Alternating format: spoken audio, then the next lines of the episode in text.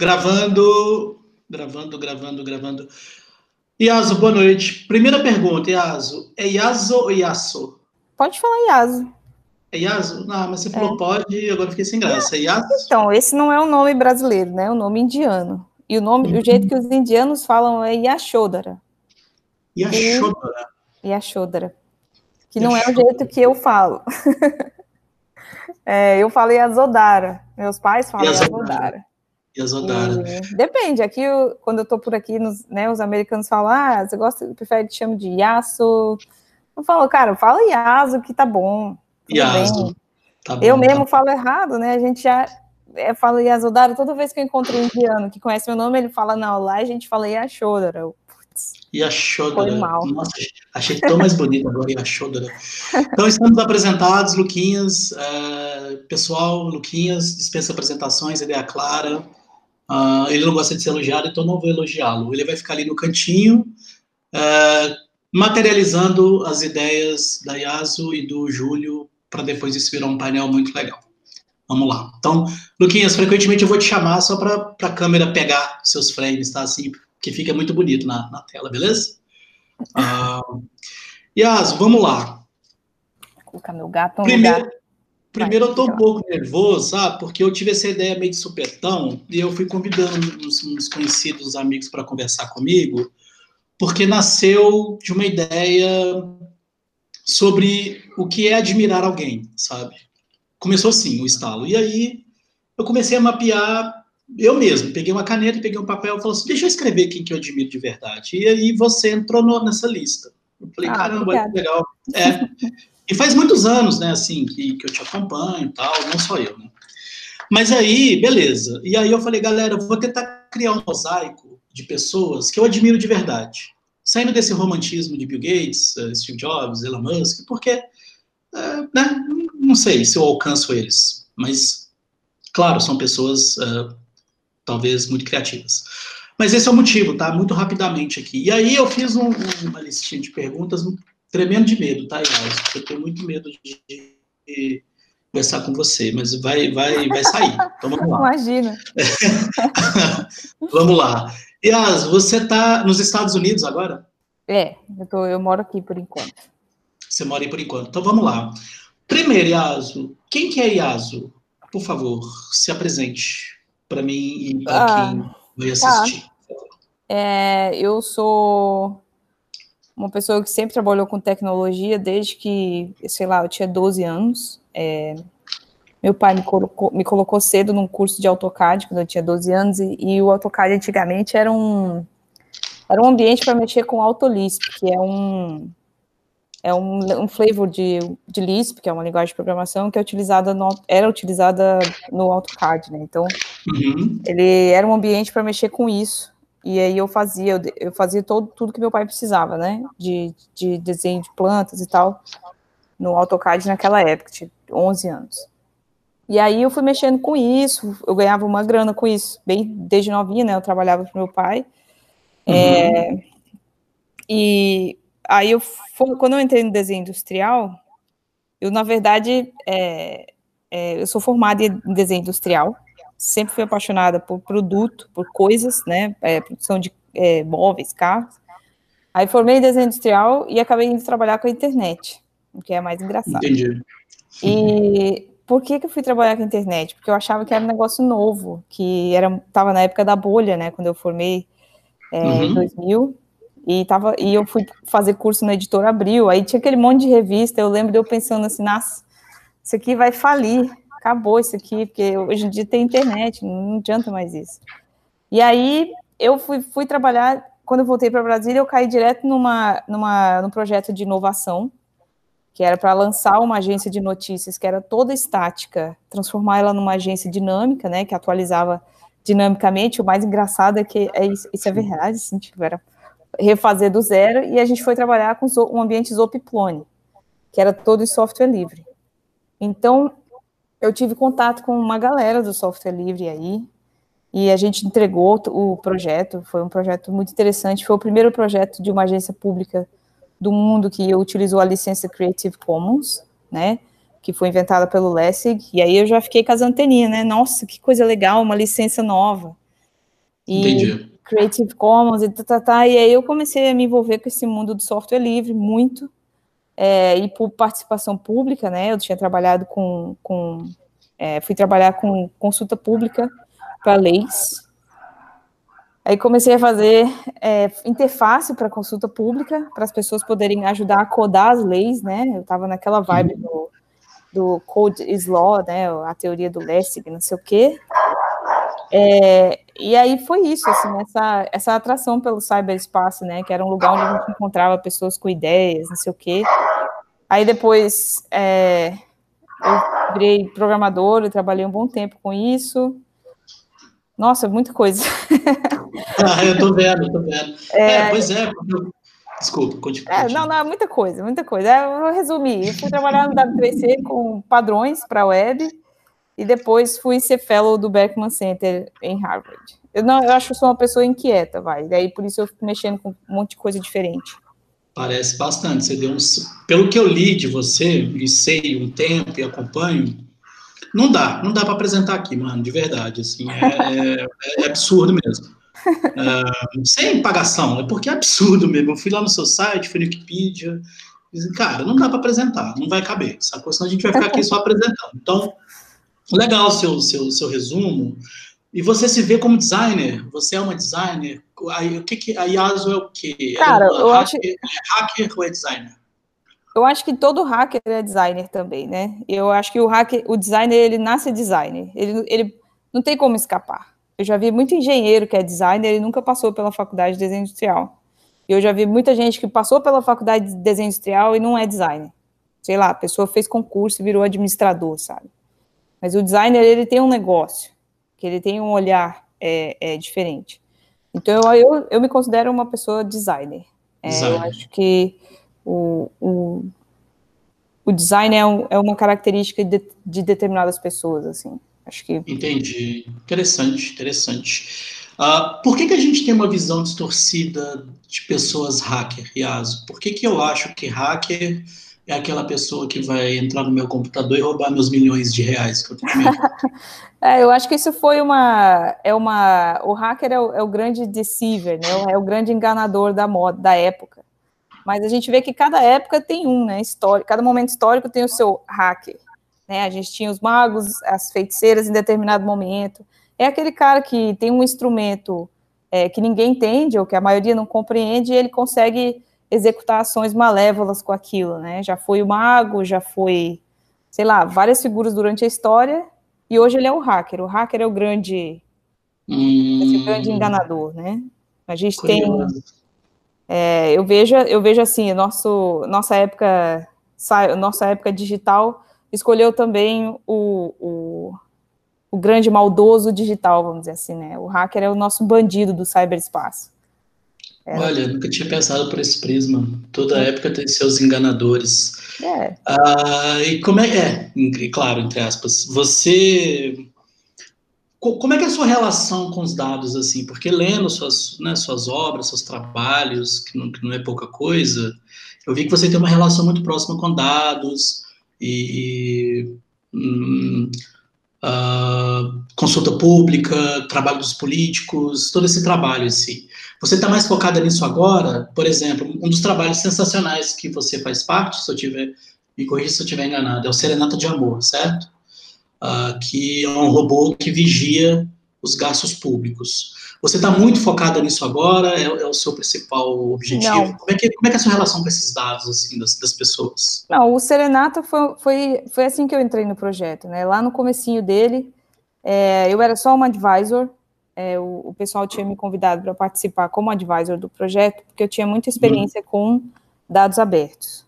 Né? Eu já tinha é como se fosse assim uma segunda geração. O Serenata é uma segura, segunda geração de ativistas que procuram buscar os dados do, do, do, do governo para fazer, de uma certa modo, trazer a contabilidade para o público, né?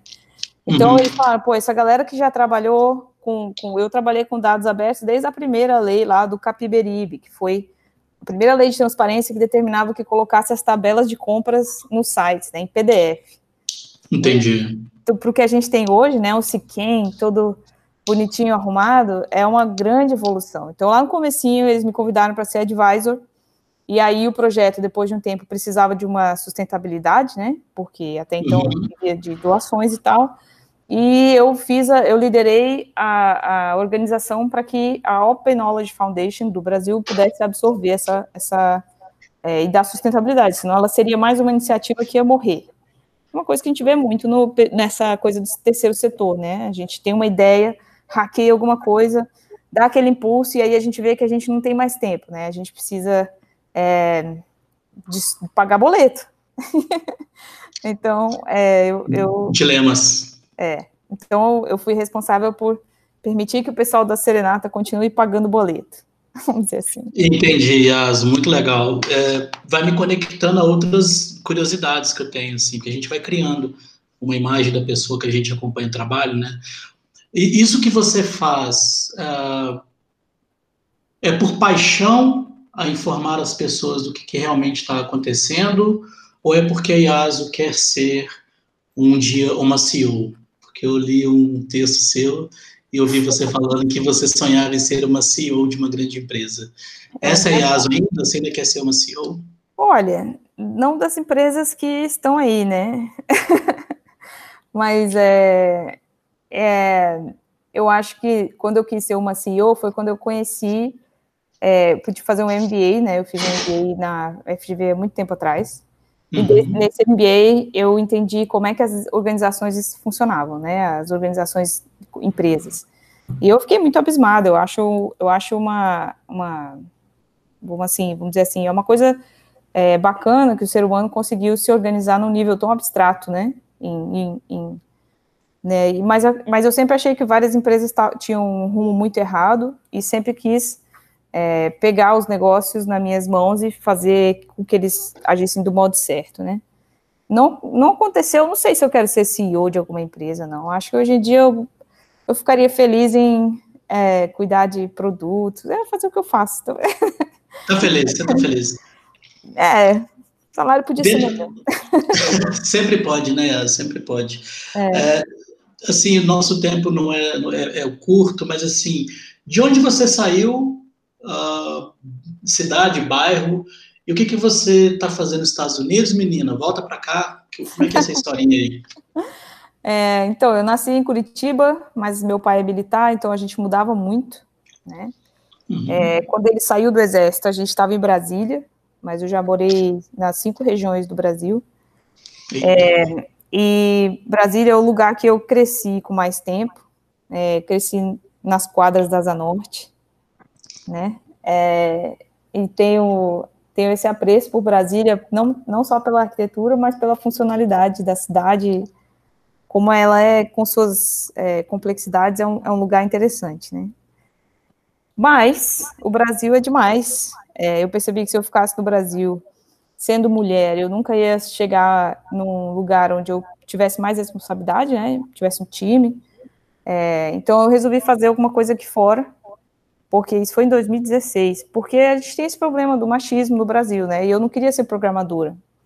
Eu acho programação para o resto da vida uma coisa linda, mas é, eu não queria ser programadora, né? Eu queria ter bastante responsabilidade nas minhas mãos, assim, o time, lançar produtos. Então eu falei, ah, eu vou sair do país e vou, é, porque aqui não vai dar. Se eu ficasse no Brasil, eu ia ser sempre, eu ia estar sempre ganhando menos que meus é, meus colegas homens, eu ia estar sempre é, com chefes que não entendem o que eu estou falando, mas eles são chefes sabendo menos que eu sei, com menos experiência, ia ser sempre assim. Aí eu decidi não voltar mais. Ah,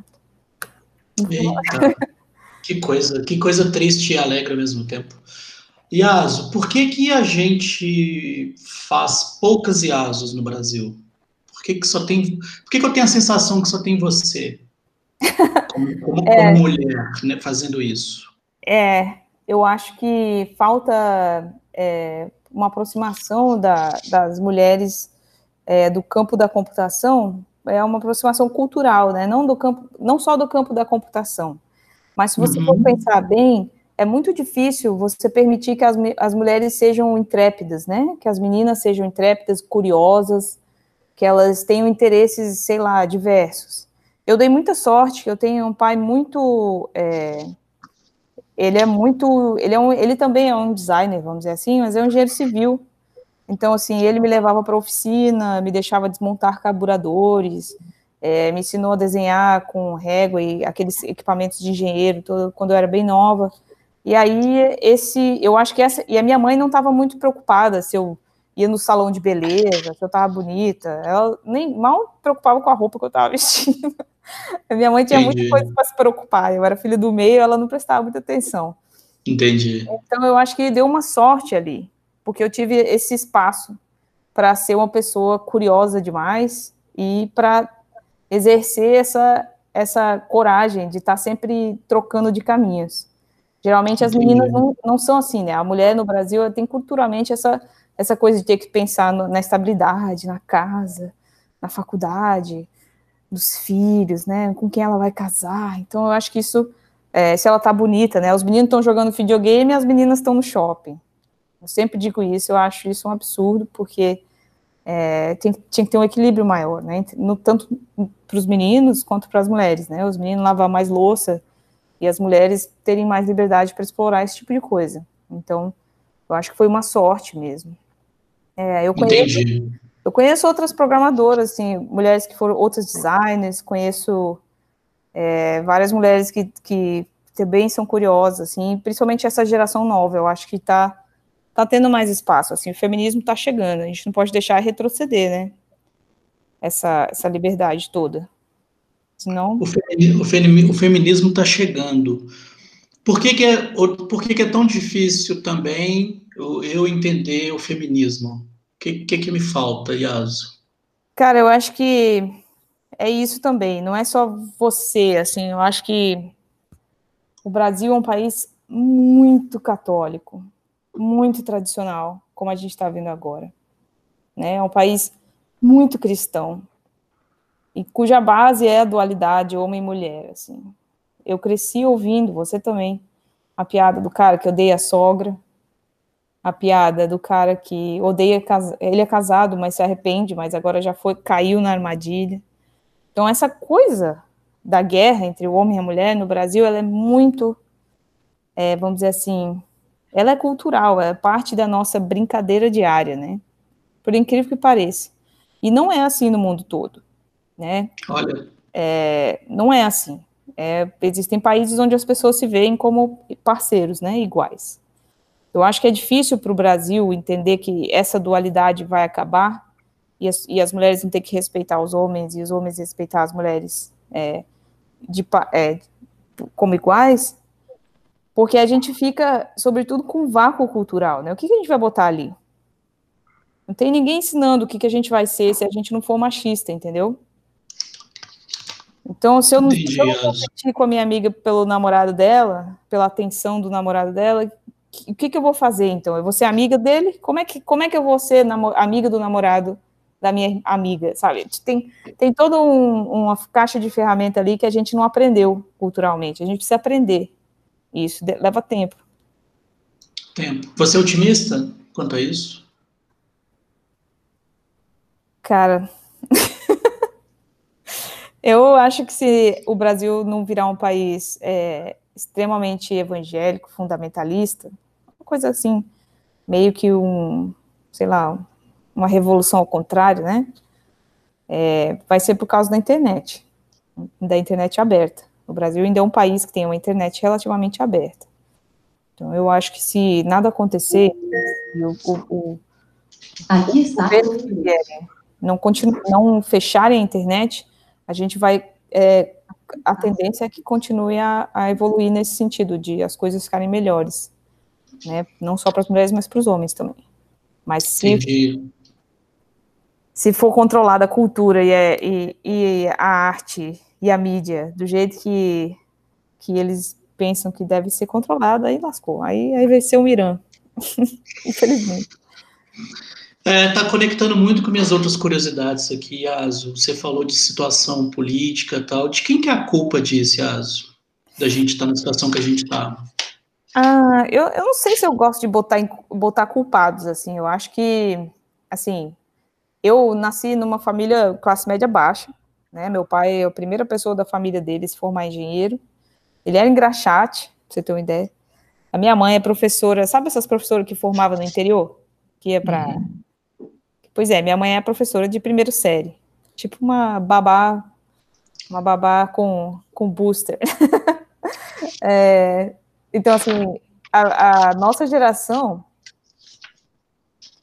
Ah, me perdi agora, que fiquei pensando. Eu perguntei, a gente, é. é aquele que bonito, eu sei, é bonito mesmo, a gente lembra dos nossos pais assim. Não, é, é pelo seguinte. É, eu, te, quando... eu, te, perguntei de quem que é a culpa da gente estar nessa situação. É, não, eu acho que assim, o Brasil tem muita gente que está ali classe média baixa, que nem eu era quando eu era pequena. Não tem interesse nenhum em política.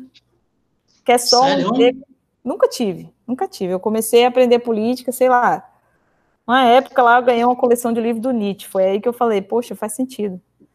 Mas, pois é, foi o primeiro livro assim mais político que eu li, foi Nietzsche. O resto eu lia só, sei lá, manual técnico de televisão, sabe? Não tenho formação nenhuma, nunca li Marx. É, li, comecei a ler uns textos anarquistas depois que a internet apareceu. A minha Olha formação só. política é toda na internet, self. Eu aprendi sozinha. É, nunca fiz matéria de política na faculdade, fiz só as do desenho só as técnicas. Peguei macroeconomia, para não, não dizer que não fiz nada. É, então, assim, eu acho que a galera que tem que pegar dois, três ônibus por dia para ir trabalhar, galera que tem que trabalhar cedo, não tem muito tempo para ficar discutindo a direita, a esquerda, a volta e a meia, o centro, não sei o que, não sei o que. E essas pessoas, elas têm que melhorar de vida rápido, para elas poderem se preocupar com essas coisas. Né? Eu acho que a culpa é de quem um dia teve a liderança, todos eles, e não melhorou a vida dessas pessoas. É, de uma maneira que elas pudessem se dar o luxo de se preocupar com política. Né? Eu acho que a preocupação com a política é um luxo num país como o Brasil. Em países em desenvolvimento como o Brasil, são países onde as pessoas não têm comida, é muito a gente querer que as pessoas tenham consciência política. Né? Ah, porque. Ah, assim, cara, não, velho. A culpa é de quem está na liderança, sempre. Se um dia você teve um cargo, onde você teve liderança, e você não fez o possível que você podia fazer para melhorar a vida de pelo menos uma pessoa que não tinha condições, a culpa é sua. Eu sempre acho que a culpa é da liderança. Então, é, eu acho que é isso. É... Entendi, Aso. Faz, faz muito sentido. Você acredita que igualdade, lendo também vários textos que você tem, né, tem muita obra espalhada por aí, é, eu vi que você cita muito, ou procura, ou debruça muito sobre igualdade. Você acredita que igualdade é um horizonte que a gente nunca vai alcançar, ou você... Como é que é a sua relação com a igualdade das pessoas? Eu acho no sentido socioeconômico, talvez. Eu acho que em termos de gênero e raça, a gente consegue alcançar a igualdade. Uhum. Eu acho que é racional a gente pensar que um dia vai acabar de vez com supremacista branco e machismo. Eu acho que é, é só normal que isso aconteça. É, é uma evolução normal. Eu acho que eu não vou viver para ver igualdade econômica, porque é um sistema muito complexo que vai levar anos para mudar, é, se mudar, né? Depende de um consenso muito grande de muita gente. Infelizmente, esse consenso é, não vai acontecer, eu acho, enquanto eu estiver viva.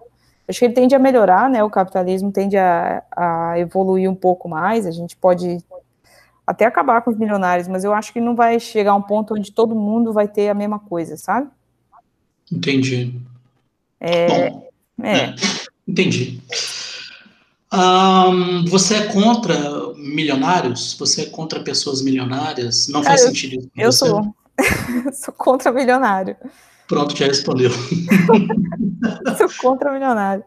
Seria muito incoerente se falasse que não, né? Vamos lá. Uh, Yas, eu vou misturar porque é justamente essa a ideia, tá? Uhum. Como que você vê o design, Yasu? É, Brasil, assim, eu vou delimitar, tá?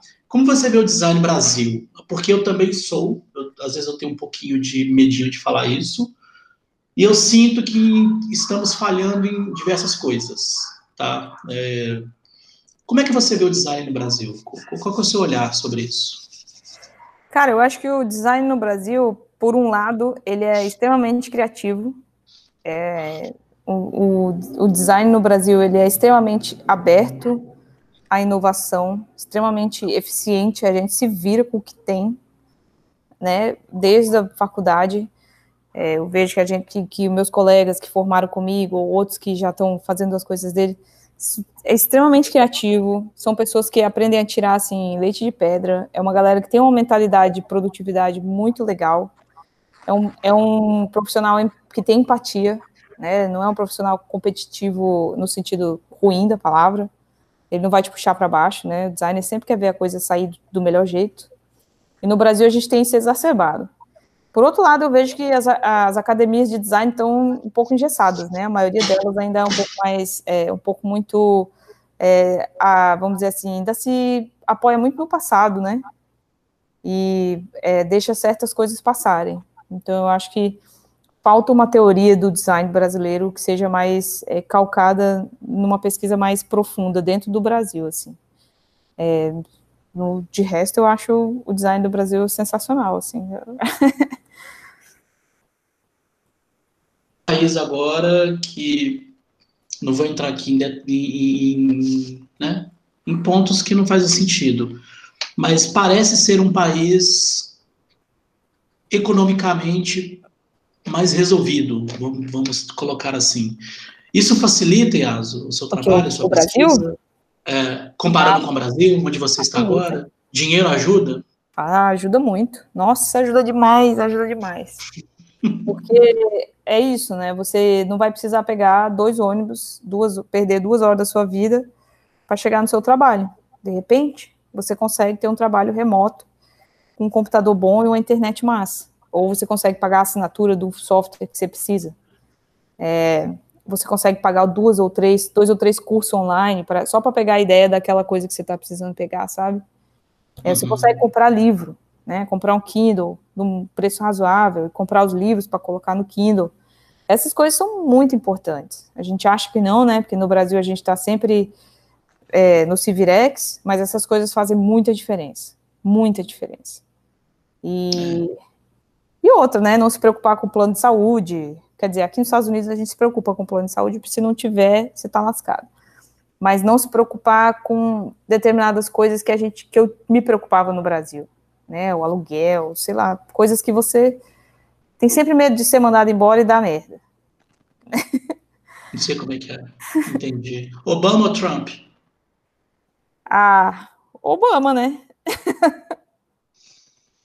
Você falou Obama meio assim. Você falou, você, você falou Obama meio desconfiada. É 100% Obama ou 98% Obama? Cara, Obama teve lá os probleminhas dele, vai. Mas qualquer coisa comparada ao Trump, seria melhor, menos o Bolsonaro, né? No caso, se você falar Bolsonaro ou Trump, aí eu vou dizer socorro, estou no inferno. aí danou, aí danou. Yasu, qual que é o governo perfeito no Brasil? O que seria o governo perfeito? Cara, o Brasil tem que passar para o parlamentarismo, velho.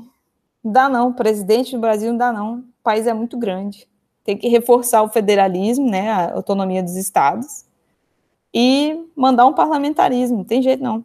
Tem que eleger um monte de mulher negra, e botar parlamentarismo, porque senão. Caramba, nem pensou, mano. Putz, diretão. Legal, bacana, bacana. É. Uh, Yas, você tem alguma. alguma uh, assim, você tem uma história que eu já falei aqui, que não, é impossível contar aqui. Então, quem quiser que procure Yaso lá, basta digitar no Google. Um, de onde você saiu, para onde você está, e é claro que você vai para muitos outros lugares, uh, você tem alguma coisa assim que te é, é, é como se fosse um fantasma de onde você saiu, uh, algo assim, putz, é, eu me sinto mais foda por ter saído de onde eu saí, de onde eu tô? Não. Você acha que isso não tem nada a ver? Isso não te deixou mais forte ou, ou, ou mais fraca? Como é que você vê isso, Yasu? Quando você pensa na sua jornada, assim? Cara, eu acho que assim, algumas coisas eu podia ter pedido ajuda, sabe? para outras pessoas.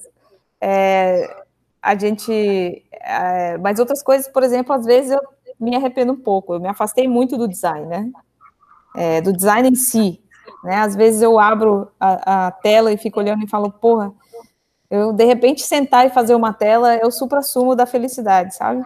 Às vezes eu faço ainda uma coisa ou outra, ou seja, como voluntário ou colaborando com amigos, mas é isso, assim, eu às vezes sinto falta do ambiente é, mais criativo do design.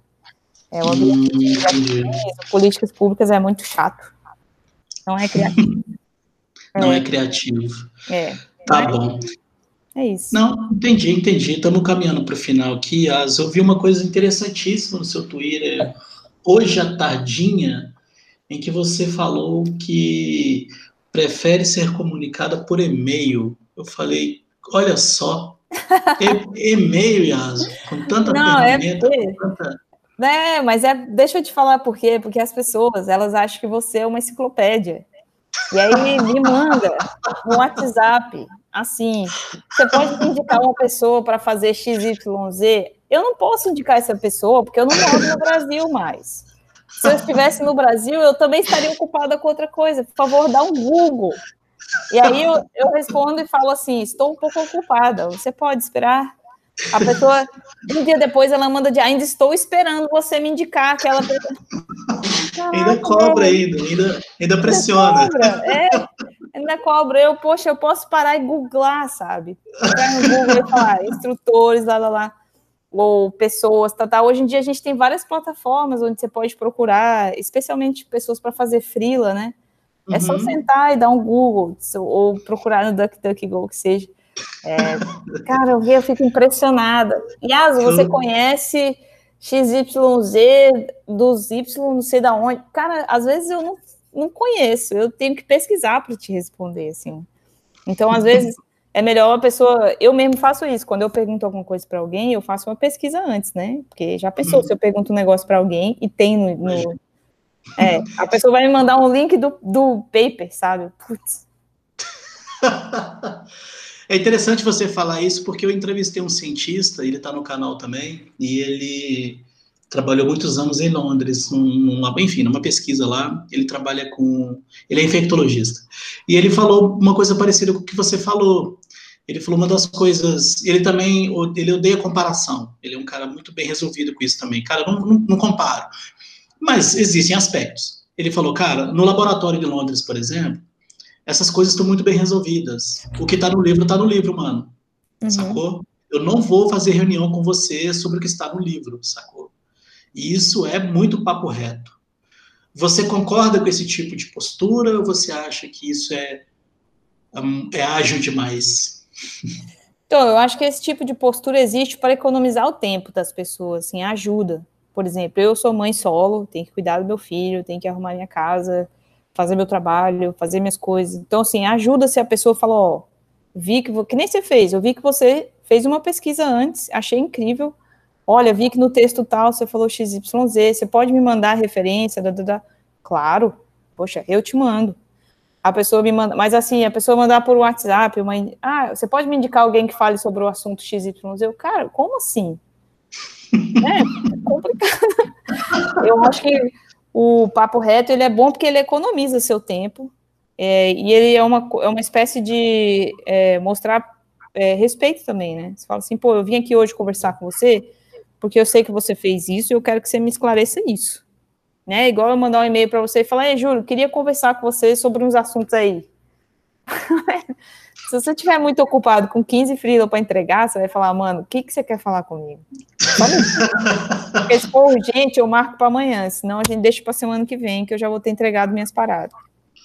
Então, acho que tem isso, assim, é, um, é uma, uma espécie de res, mostrar respeito pela pessoa, assim. Acho que tem isso. Entendi. Quantas reuniões seriam apenas um e-mail, né? Pois é. Pois Vamos é. lá. É, por falar nisso, nas pesquisas que eu sempre faço, além de te acompanhar a pesquisa que eu fiz muito rápido, porque é, você aceitou esse convite, eu fiquei muito feliz. Tem um texto seu que eu não consegui ler, porque preciso assinar, e eu fiquei muito curioso sobre a geração Z. Ah. Por favor, por favor. Ah, eu sei que deve texto... ter aspectos de negócio tal, não sei se não, pode ou não pode. Os meus textos do UOL pode pedir que eu mando tudo. Pode. Oba! Então tá bom. Pode pedir que eu, que eu mando tudo. Eu tô para colocar fiquei, tudo. Que eu fiquei cabreiro, assim, pô, será que eu posso pedir para ela? Porque é interessante ver uma mulher é, observar a geração Z, de quem tá dentro da coisa e tal. Muito legal, Yasu. Só mais uma, Yasu, antes de eu fazer a pergunta final do nosso bate-papo, eu vi também que você tuitou hoje é uma fanqueira. Eu vi certo? Ah, sim. Ouvi errado. A Tu escuta, tu escuta funk, mano? Poxa. Eu escuto a legal. Ludmilla, veja bem. A Ludmilla, tá? tá Não, não, brincadeira. Eu escuto funk e, e tem muita coisa que eu gosto do funk, do, do rap nacional também. A gente constrói umas coisas na cabeça da gente, né? Imagina você com violino, assim, violão. Não, eu aprendi a gostar de MPB quando eu cheguei nos Estados Unidos, porque aqui os brasileiros são tudo saudosistas, né? Caetano, tal. Ah, poxa, mas quando eu era mais jovem, eu tinha uma banda de música punk. Sempre foi uma- Olha, Pois é. você, você, é- você é punk? Você é uma punk? Eu já fui, né? Assim, como eu brinco com as minhas amigas, que toda mãe deixa de ser punk, né? Porque se você for na escola, Toda mãe deixa de ser punk. Que É. sensacional. você vai na escola do seu filho vestido de punk, as outras mães vão boicotar você, né? Nunca vai querer levar seu filho para brincar na casa dela. tem que botar uma calça jeans, tênis. ó. Toda mãe deixa de ser punk. Que sensacional. Isso é uma camiseta. Você tem, tem saudade de ser punk? Ou guardou, guardou com carinho? no- Eu Tem tenho. saudade?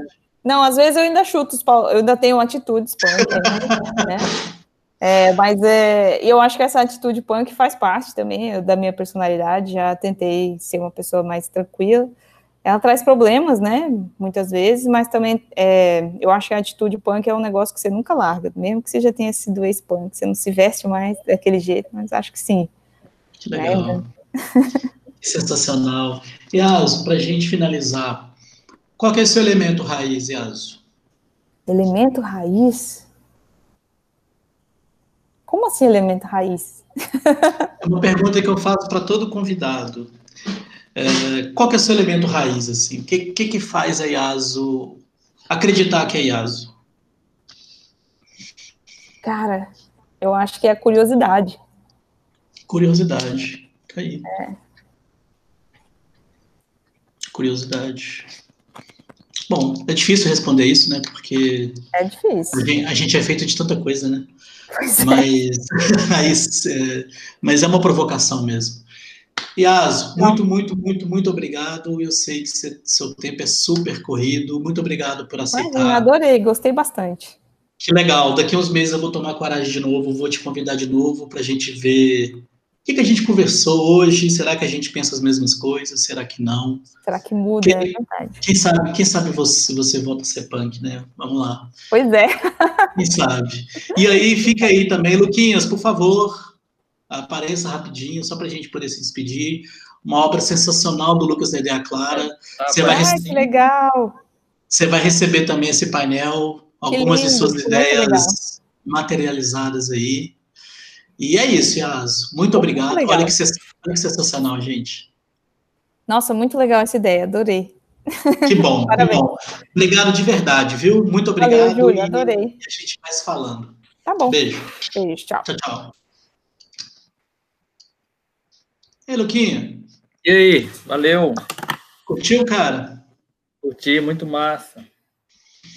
Nossa, essa menina é punk, velho. Depois te conto com mais calma a história. Ela é punk mesmo, né? Nossa, mano. Nossa, eu tenho que te contar com calma. Hoje não dá, mano.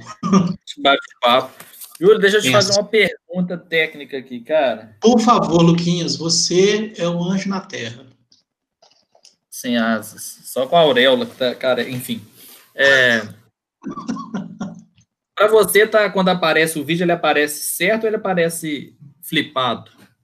Já que você é Aparece, a- aparece certinho. Ah, tá. É só para mim que ele aparece flipado aqui. fi. Como assim, flipado? Parece ao contrário, né, cara? Com as, com as palavras. Ah, tá. Não, não, tá perfeito pra gente. Tá perfeito. cara. Perfeito. Show de bola. Sensacional o convidado ver você fazendo, velho. É muito legal. Muito legal. Mas aí é porque eu não vejo como que aparece aqui para mim. Ele, como eu não, eu não Entendi. apareço. né? Ele, Entendi. Para você, ele fica aparecendo aos poucos? Como que é? Dá pra ver direitinho o seu processo, cara. Isso que eu achei bem legal. Você vai desenhando e você vai fazendo zoom out, zoom in. Dá pra Hum. gente ver certinho, cara. Cara, fica Da muito hora. mais legal. Fica muito mais legal conversar assim, velho. Muito mais legal. É, né? Muito Pois é. mais. É, cara, sensacional, de verdade mesmo. Você achou um, jeito de fazer online perfeito, velho. É, cara, a estruturinha aqui é meio trabalhosa, mas é boa. Imagino, imagino. Eu tô tirando os prints e aí eu te mando pra você ver como é que aparece pra mim, Boa. tá bom? Tirei o print com a, tirei os prints com a Yasu também, e aí você vai ver. Ah, legal. É só porque para mim aparece aqui, agora eu voltei a serial. Tá bom. de bola, Julinho. Muito obrigado, viu, Luquinhas? A gente vai Valeu, eu que agradeço. Beijão. Beijo, até mais. É. Falou.